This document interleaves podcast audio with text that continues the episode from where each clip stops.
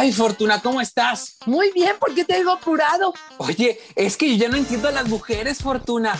Ayer tuvimos un encuentro sexual delicioso, glorioso. Ya sabes cómo soy yo, ¿no? Cuatro y sin saque. Me levanté, Fortuna, rápido y me puse a lijar la mesa del comedor, Fortuna. Quiero que quede para, para las próximas vacaciones. Y mi pareja se enojó. Dice que no soy considerado. ¡Ay, Dios mío! Eso es lo más simpático, amoroso, cariñoso, constructivo que se te ocurrió, Carlos. ¡Ay, Dios mío! Hoy vamos a hablar qué pasa después del sexo. ¿Qué espera ella? ¿Qué espera él? ¿Qué debemos hacer? ¿Qué es lo que más sano sería para nuestro cuerpo y para nuestras emociones? ¡Comenzamos!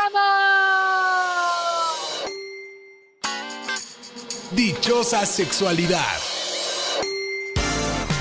Con la sexóloga Fortuna Dicci y Carlos Hernández. Fortuna, qué mejor manera de iniciar que con esto que nos dice Marcelina. Sean amables, se van como si les estuviéramos cobrando la tanda y ni a Dios dicen. Oye, Fortuna, sí, ¿no?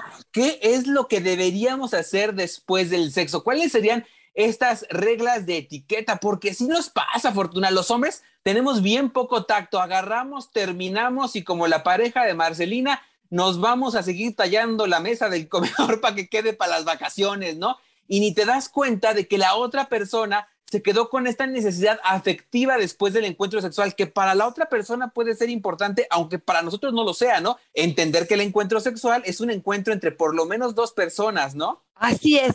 Y mira, Carlos, yo creo que entraste por un tema bastante complicado para poder entender al otro. Y esto tiene que ver con una cuestión hormonal, Carlos. Así como ciertas hormonas se, generan, se despiertan, están activas, están hechas una locura en el cuerpo del hombre y de la mujer cuando estamos ante la actividad sexual, así tanto como la actividad está frenética y como muy alta en grado de intensidad con el hombre, la mujer podrá entender este mismo grado de intensidad, pero es mucho más paulatino y mucho más lento. Por lo tanto, al final, una de las cosas que sucede es que el hombre queda saciado, queda con una sensación de ya acabé a lo que sigue. Y las mujeres en general tenemos esta sensación de prolongar un poco, pero sobre todo la parte afectiva. Y lo que sucede muchas veces es lo que acabas de decir. Él se para, se baña, levanta su condón, si es que se lo levanta, pide su taxi y se va a su casa. Y ella se queda con esta necesidad de querer ser apapachada, besada,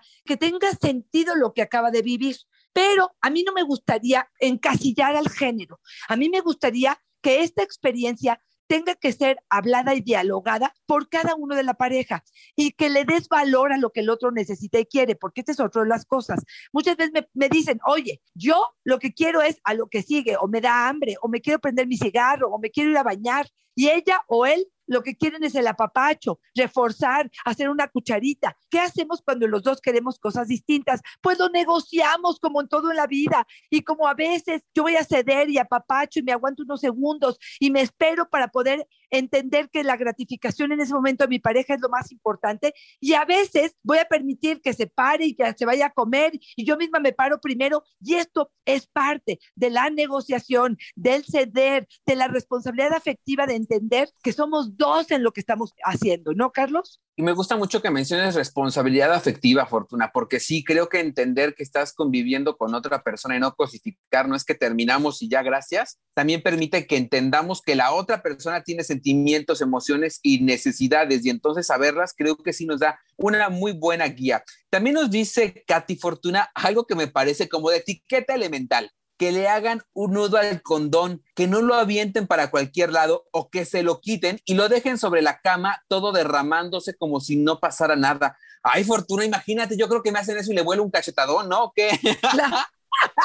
Oye, yo sí creo que aquí sí tendremos que hablar de algo importante. Yo me puse el condón, yo me lo quito y mi responsabilidad es tirarlo de una forma adecuada. Es más, pues podemos prepararlo desde antes, Carlos. Poner un pedazo de Kleenex, de toalla, de lo que tú quieras, sobre el buró y inmediatamente en cuanto terminemos lo echamos ahí. O sea, de alguna manera poder como proteger no nomás las sábanas, la higiene y cuidar otra vez, ¿no? Esta parte del otro. Yo sí he escuchado tristemente a muchas mujeres que me dicen, este, al otro día, antes de que siquiera abriera el ojo, mi hijo ya estaba jugando con el globito en la recámara. Entonces dice uno, ¿de veras? ¿De veras tiene que pasar esto? Sí me parece que habrá que tener un poquito de cuidado en ese sentido. Y aquí te voy a decir otra que a mí me parece fundamental y es una recomendación médica, Carlos, y es que después del sexo se orina. Y se orina porque puede ayudar a disipar cualquier bacteria o toxina que haya por ahí. Definitivamente es importante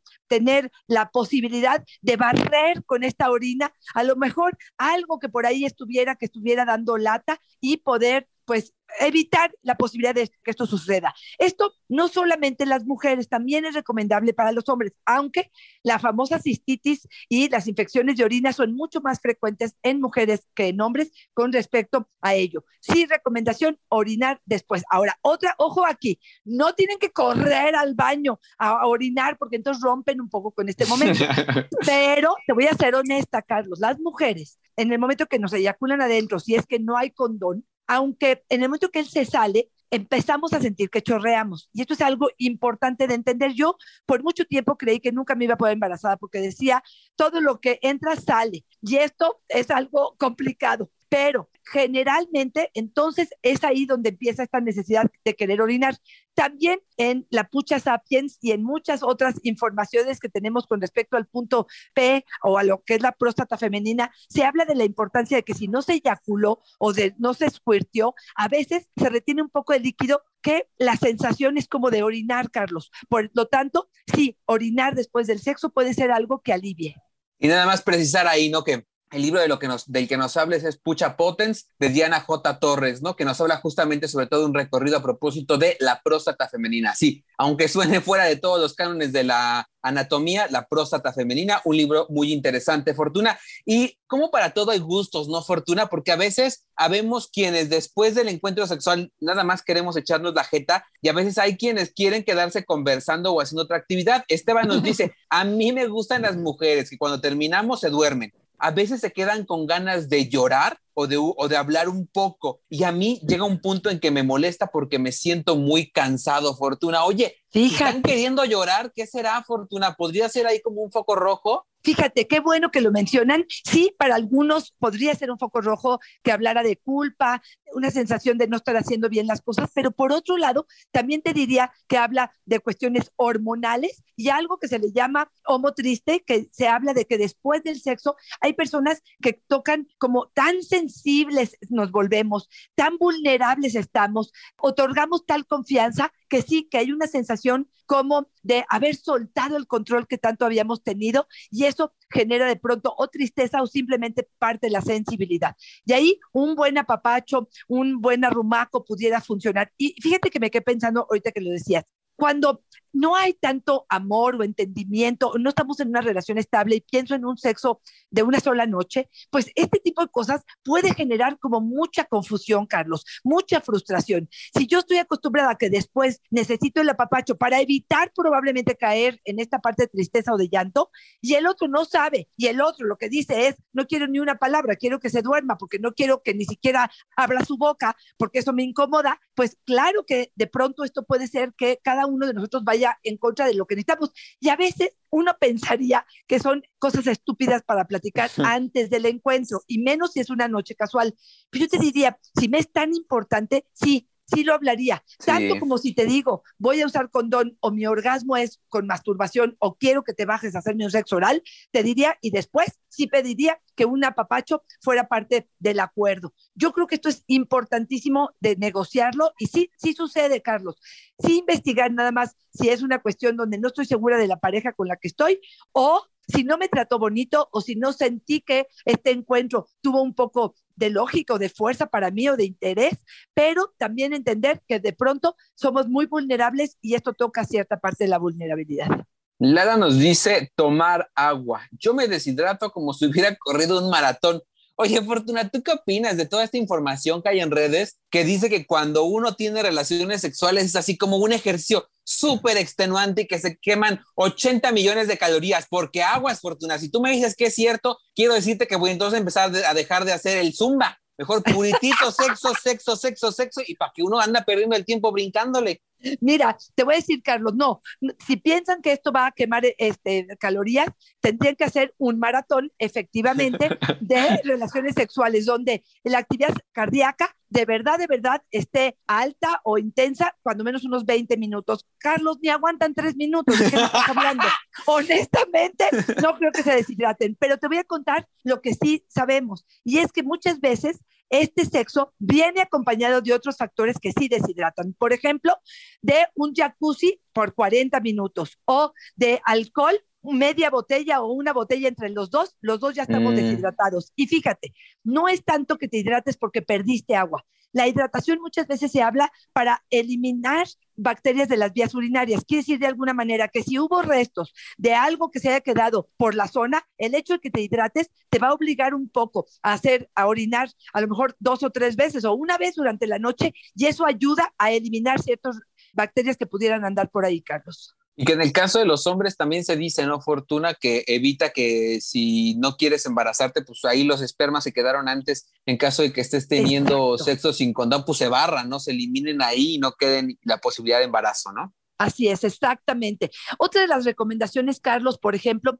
sería que en ese momento de pronto le metemos un calzón o una truza o como le quieras llamar, un bikini, pero lo hacemos de materiales sintéticos. Y lo que hace es que esa vulva no alcance a respirar de una forma adecuada. El algodón es eh, lo mejor que pueda haber para que los genitales respiren. Bueno, aún mejor que no le pongas nada, pero habrá gente que no le gusta. Y aquí quiero agregar algo, Carlos. Hay mujeres que se ponen cada vez que tienen un encuentro sexual, una toalla de estas eh, como diarias que se ponen de algodón con perfume y para poder estos desechos que caigan ahí, que no manchen su pantaleta. Fuera de que sea una de Victoria's Secret que tú digas, híjole, me costó 800 dólares la prenda, yo les diría, no necesitamos eso, no es algo indispensable. Todavía a lo mejor un pedazo de papel Kleenex o de papel de baño, pero de verdad creo que esa vulva tendrá que respirar y no tenemos que taponearla con nada, Carlos. Que luego queda muy almidonado, Fortuna,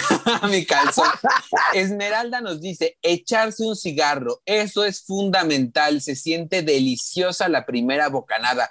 Fortuna, pues para Esmeralda, yo que no fumo, cuando se les ocurre sacar el cigarro en un lugar cerrado y no se mueve ni de la cama, Fortuna, la neta es que sí me dan ganas de levantarme. Ay, no, pero qué asco. Estoy totalmente de acuerdo contigo. Si los dos fumamos y esto es algo placentero para ambos, qué rico. Pero aguas, aguas, porque de verdad, de verdad habrá a los que, como dices tú, Carlos, en un lugar cerrado, después del sexo, donde todos los sentidos están totalmente eh, sensibles y abiertos, me echan una bocanada de cigarro y yo vomito en ese momento. O sea que sí, habrá que, por eso es tan importante que lo hablemos. Y ahí te va uno que yo creo, Carlos, que es con mucho cuidado lo más indispensable y tiene que ver con un cumplido. Y un cumplido no tiene que ser, a ver, ¿cómo me calificas? ¿Qué calificación como amante tuve? ¿Qué tal mi erección del 1 al 5? Como... No, no, no, no, no pero sí yo te podría decir desde, mmm, qué rico, o sea, algo que valide esto. A mí sí me gusta que en lugar de que yo llegue a la cama o que terminemos y yo te voltee a ver y ya estás roncando, que hubiera, aunque sea una miradita, aunque sea una sonrisita, aunque sea una cerradita de ojos, algo que reafirme que lo que acabo de hacer valió la pena, Carlos. Y sí, ahí sí me sumo, Fortuna, en esta parte que decías, ¿no? Nada más de tener cuidado, porque sí, hay, hay, a veces uno se puede llegar a sentir incómodo cuando te dicen frases como eres el Thor del sexo, ¿no? Claro, eres gracias, el todopoderoso de la pasión y del amor y de la... Porque habemos gente que somos muy buenos, Fortuna. O sea, es imposible que no nos eleven el encuentro sexual aguas, porque sí puede llegar a ser muy incómodo. Oye, Carlos, ¿y en esta qué tal cuando te dicen gracias? Hay gente que te dice, gracias, qué cabrón, perdón, perdón, pero gracias, ¿qué, ¿de qué me estás hablando? O sea, como si te hubiera hecho un servicio, tú me lo hiciste a mí. Y hay gente que te dice, para mí es una forma probablemente de poner en palabras la, emoción que estoy sintiendo, ¿no? Gracias por tomarme en cuenta, gracias por darme un orgasmo, gracias por hacerme feliz. Y bueno, pues otra vez aquí no hay bueno o malo, no son blancos o negros, creo que lo importante es que lo platiquemos. Y, y hay gente que me dice, ¿y cómo platico de esto? Es una tontería. Espérame, en el momento en que estemos en una charla íntima frente a una copa o a un café, donde de pronto estemos hablando de lo que nos gusta, ¿por qué no agregar algunas cosas que no son importantes? Porque después del sexo es tan importante como el antes del sexo, Carlos. Sí, Fortuna. Y yo digo, si alguien en algún momento, este es un tip, ¿eh? no se los voy a cobrar, este no se da ni en consejería. Si alguien les dice gracias, dile, no, gracias, nada, déjame uno de a 500 encima del uno. Ya Qué barato te la pusiste, Carlos, 500, 500 dólares, ¿verdad? Soy baratera, Fortuna. Oye, Fortuna, me quiero ir despidiendo con esta que nos comparte Esme. Indispensable que después del primero se echen el segundo, el tercero, el cuarto y el quinto. ¿Cómo que nomás uno? Ay, Fortuna, no, no es por nada, pero a veces creo que esta idea de que tiene que haber tantos después del encuentro sexual sí le pone a los hombres una losa bien grande encima de la espalda, ¿no? Ya cuando uno llega a los 50 años y quieren cuatro y sin saque, sí está cañón. Totalmente de acuerdo e irreal, ¿no, Carlos? Probablemente sí. si estamos en el Tao del amor o tenemos alguna preparación espiritual, probablemente, y a lo mejor si no eyaculamos como lo hacen en el Tao, ¿no? Esta parte donde a lo mejor me aviento varios encuentros sexuales sin eyacular, pues probablemente. Pero esto de que finalmente me eche tres o cuatro la misma noche, pues ni que tenga 18, ni que sea una amante nueva, ni que, o sea, me parece complicado. Y aquí, otra vez, me parece que cada quien, yo a veces estoy tan cansada y fue tan disfrutable que yo diría, ¿y para qué quiero otra? Y esta otra me va a presionar a que a lo mejor la sensación ya no sea tan agradable, ¿no? no, no lo sé, pero yo creo que por ahí va. Y te voy a decir una de las que a mí me parecen importantísimas, Carlos, y después del sexo, ¿qué pasa con la culpa?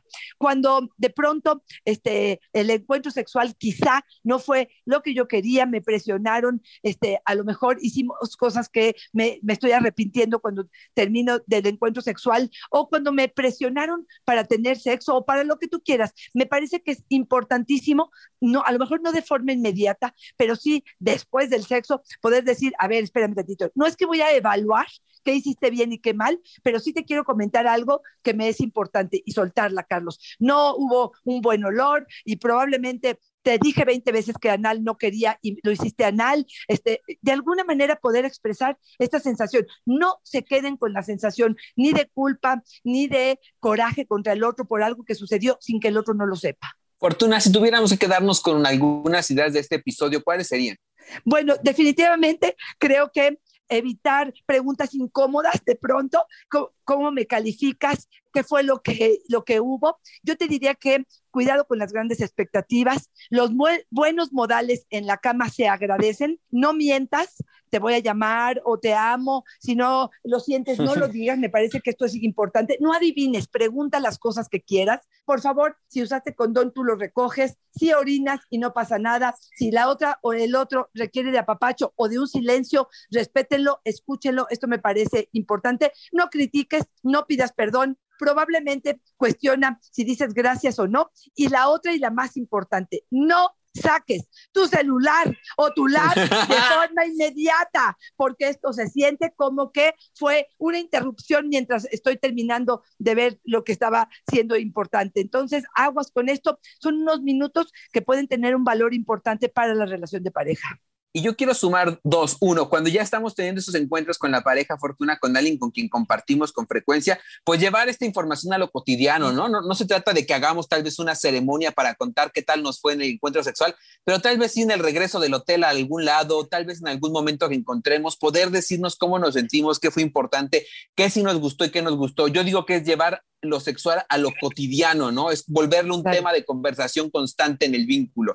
Y dos, que a mí me parece súper importante, cuando el encuentro sexual es con alguien que no acostumbramos ver o es un encuentro sexual casual, no significa que tengamos que permitirlo todo. No significa claro. que nos obligue a que la otra persona sea un pelado, una pelada y que no podamos poner un límite, que hagamos cosas que nos hagan sentir incómodos. No significa, un encuentro casual no significa que podemos dejar que nos hagan como una chancla y no poner límites. Y me parece importante ponerlo ahí, Fortuna, porque a veces decimos, bueno, pues era un encuentro casual, sí, pero los encuentros casuales hay embarazos, hay infecciones de transmisión sexual, incluso hay emociones dañadas y muy malos momentos que después significan en nuestro futuro sexual, Fortuna. Importante que un encuentro sexual también tiene sus límites y también tiene sus negociaciones y también tiene sus estrategias de comunicación, Fortuna. Y la amabilidad nunca, nunca va a estorbar. Yo sí les diría la palabra amable, la palabra cariñosa, la palabra empática, la palabra sutil al final, me parece que es importante. Carlitos, como siempre, un verdadero placer. Si sientes culpa, miedo, coraje, si lloras constantemente después del sexo, si no sabes qué hacer, si no se ponen de acuerdo, si esto, está haciendo algo que trae caos más que placer a tu vida, me encantará poder hablar con ustedes o contigo para poder saber de qué manera podemos hacer que esto se convierta en algo placentero. Por lo tanto, te dejo mis redes, arroba Fortuna es mi Twitter, Fortuna Sexóloga es mi Facebook y en Instagram estoy como Fortuna Carlos, ¿a ti dónde te encontramos? Ahí me encuentran en Facebook como yo soy Carlos Hernández y en Instagram como El Sexo con Carlos Fortuna. Y de verdad, una sesión puede hacer la diferencia. Permítanse poner manos a la obra, permítanse hacer un plan de acción para mejorar su vida sexual. La queja no soluciona nada. No funciona andar quejándose por las redes sociales, andarle diciendo a los amigos si no encontramos una propuesta de solución y esta se encuentra de mejor manera de la mano de un especialista como Fortuna. Fortuna, como siempre, es una fortuna y una dicha estar contigo. Igualmente, Carlos, compartan este episodio y muchos más que tenemos en este podcast. Que tengas un excelente día. Bye bye.